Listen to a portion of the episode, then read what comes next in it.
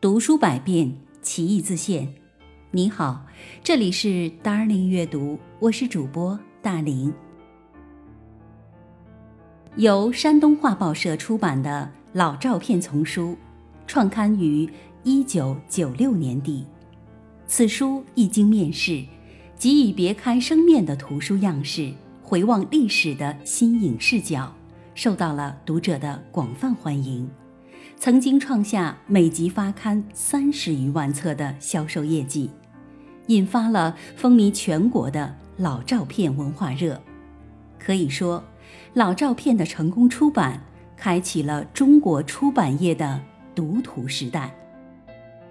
正如著名历史学者傅国勇看来，穿过岁月幸存下来的老照片，远不仅仅是满足人的怀旧的需要。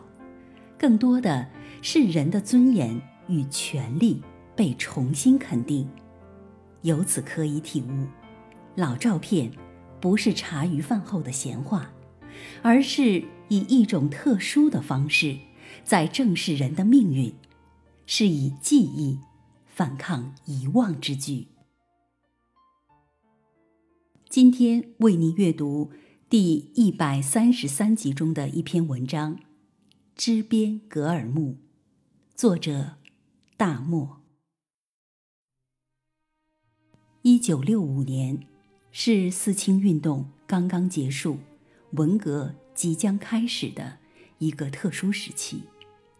这年八月，我中考落榜了，开始很难过。后来得知，班上凡是出身不好的同学，基本都落榜了。而一些出身好的、平时经常考试不及格的同学，竟然都被录取了。这才知道，落榜和成绩无关，和政治有关。落榜之后，只有两条路摆在面前：一是等待招工就业，可能遥遥无期；二是。下乡，那是不到万不得已不能走的路。就在这时，青海建设兵团来招兵了，这无疑是摆在大家面前的一条新路。特别是配合招兵放映的新疆生产建设兵团的纪录片《军垦战歌》，看得大家心潮澎湃。青藏高原，柴达木盆地。建设兵团，屯垦戍边，这些充满诱惑的字眼，将好多年轻人的心撩拨的再也按捺不住。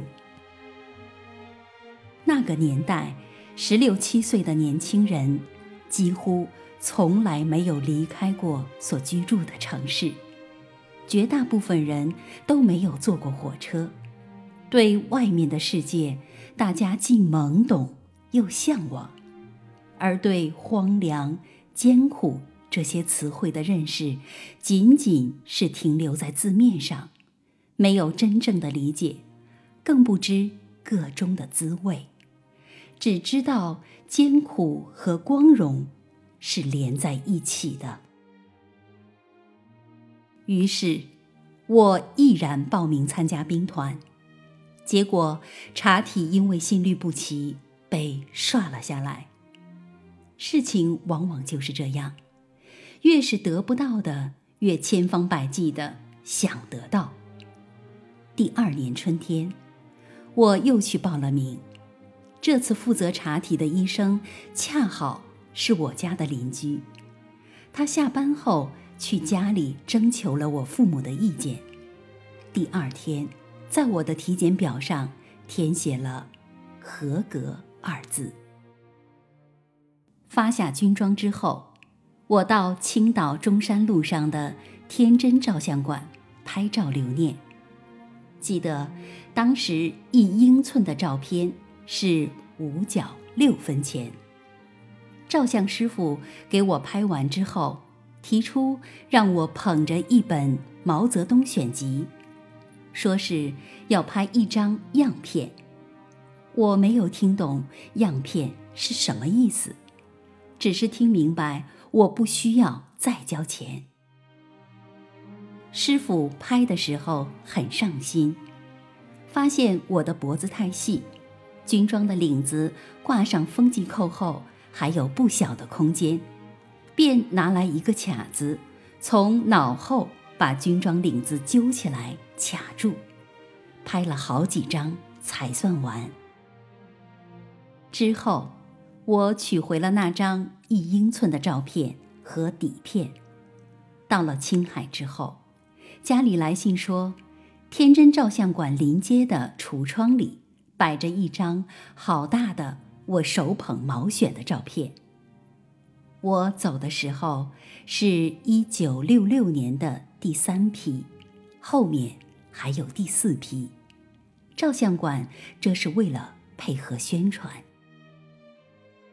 那个年代没有什么肖像权之类的概念。所以也无需征得当事人同意，但家里还觉得挺光荣的。一年后，家人去照相馆花了两块钱，把那张大照片买了回来。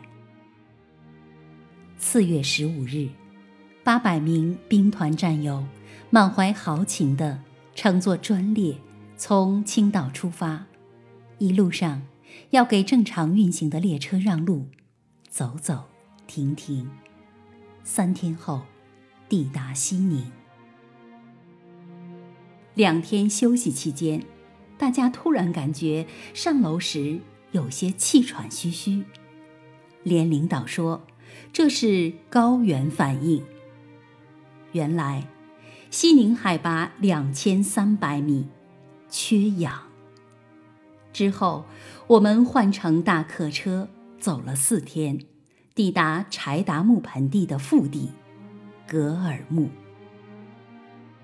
大客车还没有停下，透过车窗，看见一个高耸入云的黄色风柱，呼啸着迎面扑来，擦着车身过去。再一看车里。每一个人的头上、身上全是一层黄尘。车外的路上有马车，上面坐着早我们半年来的军垦战士，军装已经褪色，脸晒得黢黑。我们面临的并不是纪录片中的欢歌笑语，艰苦的考验开始了。一个月后，天热了。没有想到，我们家乡只有夏季晚上才有的蚊子，这里大白天就铺天盖地的袭来。大家下地劳动，要像养蜂人一样，头戴防蚊帽，袖口、裤腿都要扎紧。晚上睡觉要用床单把头蒙上。不少战友。白天在地里做过测试，一巴掌拍在衣服上就能打死三四十只蚊子，加上强体力的劳动，出发时的热情才几个月就被彻底浇灭了。但是，我们往家里写信都是只报喜不报忧。半年后，家里来信说，希望拍张照片寄回去。看看我现在变成了什么样子。格尔木只有在城区有一家照相馆，我们连队离格尔木城区大约八十里，没有公共交通，要搭便车。我连驻地偏僻，极少有车路过。我打听，有拖拉机要去团部拉化肥。便请了假，坐在拖拉机拖斗里到了团部。这里离格尔木还有五十里，就站在路边等待顺路车。到格尔木已经是傍晚了。第二天上午去照相馆照相，格尔木没有电，各个单位到了晚上。都有自己的发电机，满大街都是扑通扑通的柴油发电机的声音。照相馆在城中心的大街旁，是一间平房，南面是一个大窗子，屋顶上也有一块玻璃，照相全靠自然光。玻璃上都贴了白纸，为的是让太阳的光线柔和一些。上午去照了相，下午去取照片。第三天，再搭车回连队。本来把照片寄回家是为了让父母放心，没想到他们看了照片，反而增添了心事。这才几个月，那个十六七岁的稚嫩少年，竟是满脸的惆怅。我今天特别喜欢这张照片。他拍出了当时处境下的神情，满是无奈和伤感。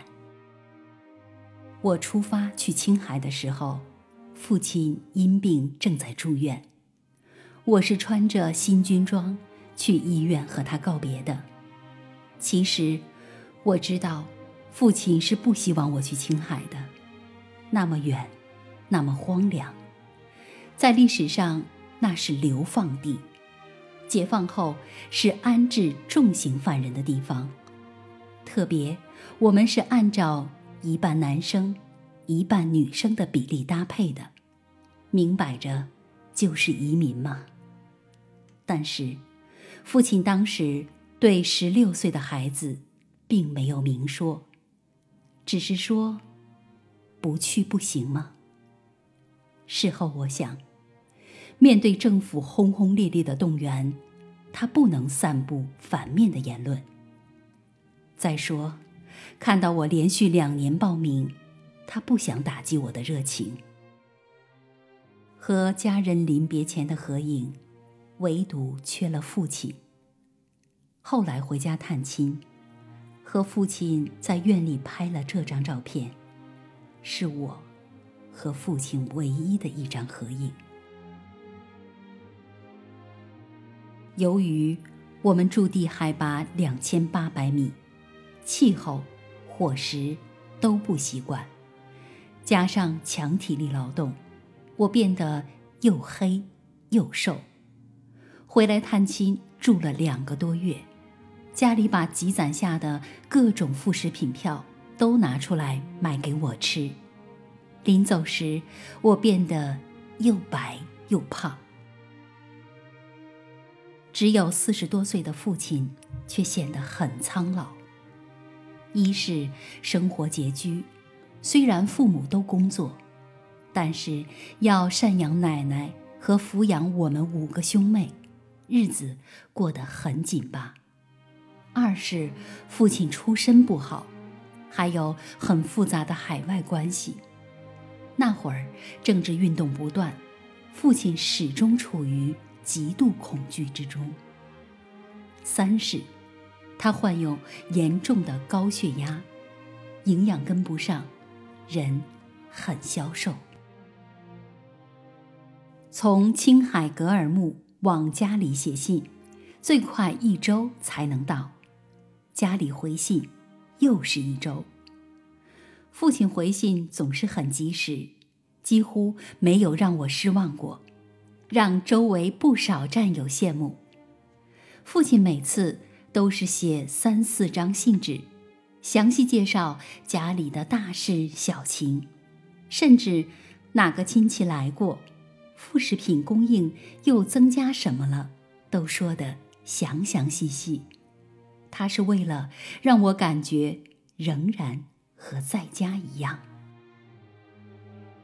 第一次回来探亲。已经临近春节，我从西宁买好火车票，给家里打电报通知了车次。没想到，火车晚点四个多小时，抵达青岛时已是夜里十二点多了。站台上冷冷清清的，几乎没有人接站。我们同行的几个战友，家离火车站比较远。这时公交车已经停了。我们正在议论，是否要在候车室待到天亮。突然，我看到了裹着棉大衣的父亲的身影。我提起车窗，大声叫喊。我们一行八个人，只有我父亲来接了。路上，父亲说：“按照正点时间，骑自行车来过一次，说是晚点了。这是今晚第二趟跑火车站，在候车室等了近两个小时了。”我一九六九年底回青岛探亲时，父亲身体不好，血压很高。过完年，准备返回时，正忙着收拾行李。父亲坐在床边，看着我装包。突然，他把手表撸下来，递到我手里，让我戴上，说：“你回去后，我若是犯了病，你能回来吗？”我觉得这样的话不吉利，便说：“别乱说，我回不来。”万万没有想到，父亲的话竟一语成谶。我回兵团两个多月后的四月十七日傍晚，去团部取信的通讯员带回一封哥哥发来的电报：“父病危，速归。”我一看电报的发出日是四月十日，已经一周了，立即找连长请假，说电报是一周前发出的。我想去格尔木打个电报，问问现在怎么样了。那时正是文革闹得厉害的时候，战友中经常收到这样的电报，大都是家里不放心催孩子回去而编造的。甚至有一个电报，竟然直接说“父病故，速归”，事后得知是假的。连长可能被狼来了骗得多了，当即表示不准假。我央求他：“我们家不会造假的，我只是去格尔木打个电报。”连长说：“明天你们班要去拉野麻，回来再说。”没有办法，我第二天跟班里人一起去拉野麻。我心里惦记父亲的病情，根本没有心情干活。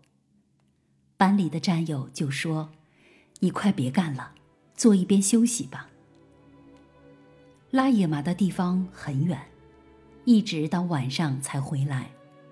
我一下拖拉机就去找连长。连长说：“现在正在搞运动，一律不准请假。”我二话没说，扭头就走了。格尔木四月份还很冷，都穿着棉衣棉裤。第二天一早，还没有到开饭的时间，我去伙房要了个馒头吃了，又在口袋里装了两个馒头，换上胶鞋，步行出发了。原以为路上总会搭上便车，没想到竟然这么不顺，一辆车也没有搭上。路上饿了，就啃一个馒头，趴在水渠里喝两口昆仑山流下来的雪水。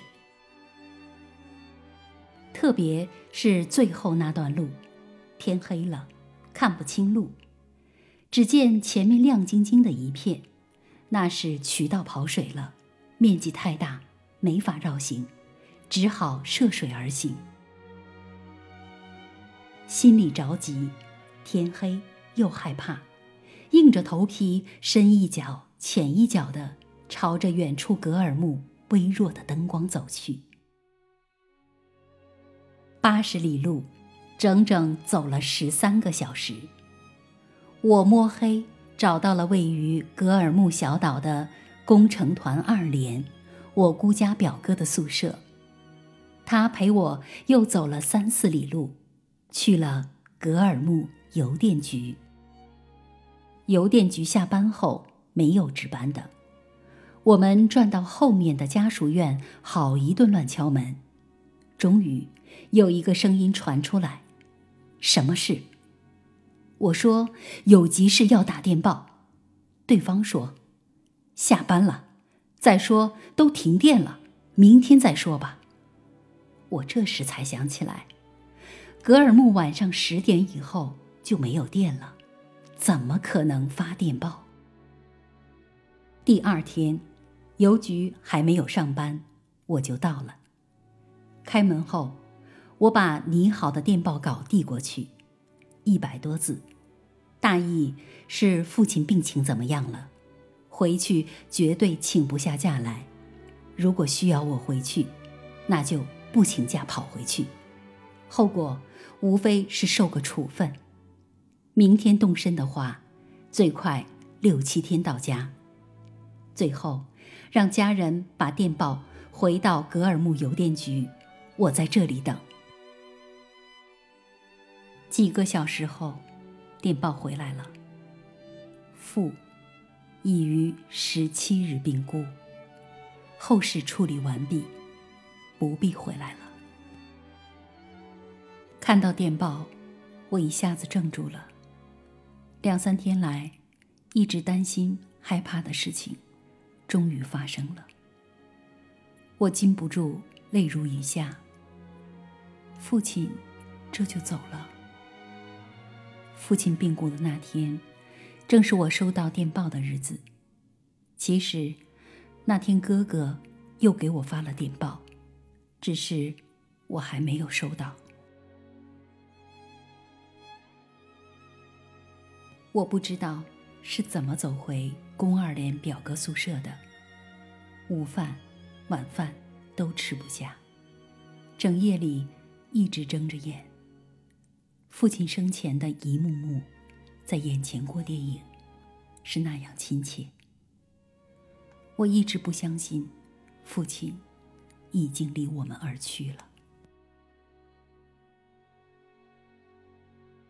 第二天中午，我才回到连队。先去结了婚的好朋友王培法大哥家，他爱人江远杰给我下了一碗面条，又找出块黑布，做了一个袖章给我戴上。然后我去找连长，连长一看，可能心生愧疚，连忙说：“快回去好好休息吧。”没有想到的是，晚饭后全连点名。指导员宣布，因为我不请假外出，给予对前警告处分。散会后，我找到指导员质问他：“什么叫对前警告处分？”指导员说：“就是对前批评，不进档案的。”我什么话没说，就走了。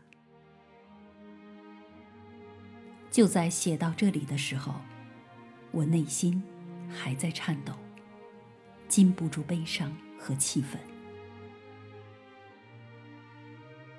父亲去世后，家里的收入减少了一半多，生活一下子陷入困境。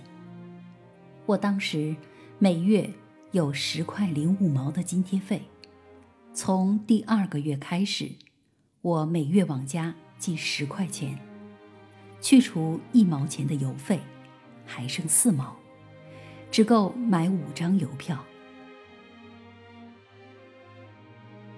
我几个要好的战友，这个送我一块肥皂，那个送我一管牙膏，还有的送我一叠信纸。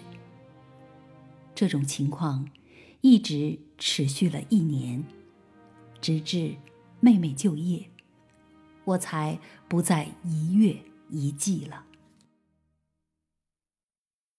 父亲去世的时候，只有四十五岁。后来得知，父亲死于医疗事故。那时正是文革时期，父亲出身又不好，家里没有过分追究，最后不了了之。我在兵团十五年，最具纪念意义的一张照片，是一九六九年的秋天拍摄的。当年兵团的干部有几个来源：一是从各单位选派来的；二是原格尔木劳改农场留下的管教干部；三是复员军人提拔的。他们有一个共同点，就是文化水平很低。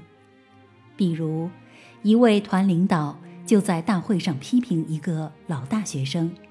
天天在家看《资本论》，研究如何搞资本主义。我们连的指导员在主持召开秋收誓师大会时，念成了警师大会。类似笑话不一而足。那时连队较乱，连干部不怕偷鸡摸狗、旷工打架的，就怕有文化、有影响的。所谓幕后人物，于是就想借机整整这样的人，其中几个人就首当其冲了。我们几个都是青岛市南区江苏路管区的，家里住得很近，还都是小学或中学的同学，出身都不好，有的出身是资本家，有的亲人在台湾。还都平时愿意看看书，发表点议论。连干部都是陕西、甘肃、河南农村的，当兵后又都在青海、西藏的大山里，没见过什么世面。他们听说“资本家去台湾”这样的字眼，就觉得大逆不道。于是，我们这一帮就被批为。一小撮，我和其中一位还被打成现行反革命。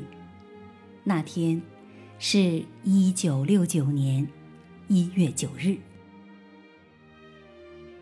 我的罪名是为刘少奇鸣冤叫屈。我一再解释说，那是八届十二中全会做出开除刘少奇党籍的决定之前，当时。我说，党的政策一贯是批判从严，处理从宽，说不定最后能给刘少奇保留个中央委员。但是，没人听你的解释。我被关押之后，和一个打架生事的关在一起。有一天，他为了立功，揭发我夜里起来面对领袖像撒尿。当时是冬季，夜里气温零下一二十摄氏度，厕所离得非常远，全连都是尿在旧脸盆里。我夜里起来没有电，黑灯瞎火的。至于是不是面朝墙上张贴的领袖像，哪里说得清？再说，就算是面朝领袖像，又算是什么罪名？但是，连里却觉得又抓住一条现行反革命罪状。此时我知道，这是欲加之罪，在劫难逃了。还有一位，平时自学逻辑，喜欢和人辩论，一次又在高谈阔论，世界上一切事物都是一分为二的。有人给他挖了个坑，那么毛泽东思想呢？当然也是一分为二的。在普通人眼里，一分为二就是有好有坏，于是这句话成了板上钉钉的罪行。我们两人挨了多少次批斗，已经记不清了。开始我还好好记着。到二十次以后，就懒得记了。我那几位朋友也受到牵连，只准老老实实，不准乱说乱动。到了秋季，又揪出一批。有了新的斗争对象，对我们的管制放松了。市里照相馆的人到连队巡回照相，我们这一小撮就想拍张照留作纪念。大家决定离连队远一些，不要让人觉得是要示威。我们结伴叫上拍照师傅，往营房南边地里走时，还是被人发现了。于是有人传开，这一小撮贼心不死，又凑到一起了。照片拍得很悲壮，满脸都是不服气，像要英勇就义。粉碎四人帮后，我先是被选派到青海日报社学习，回来后调到团政工科当宣传干事，直到回城。那一位难友恢复高考后考取青海师专，一年后考取北京师范大学哲学系逻辑专业研究生，毕业后分配到中国海洋大学任教。这，都是后话了。读书百遍，其义自现。Darling 阅读，下期见。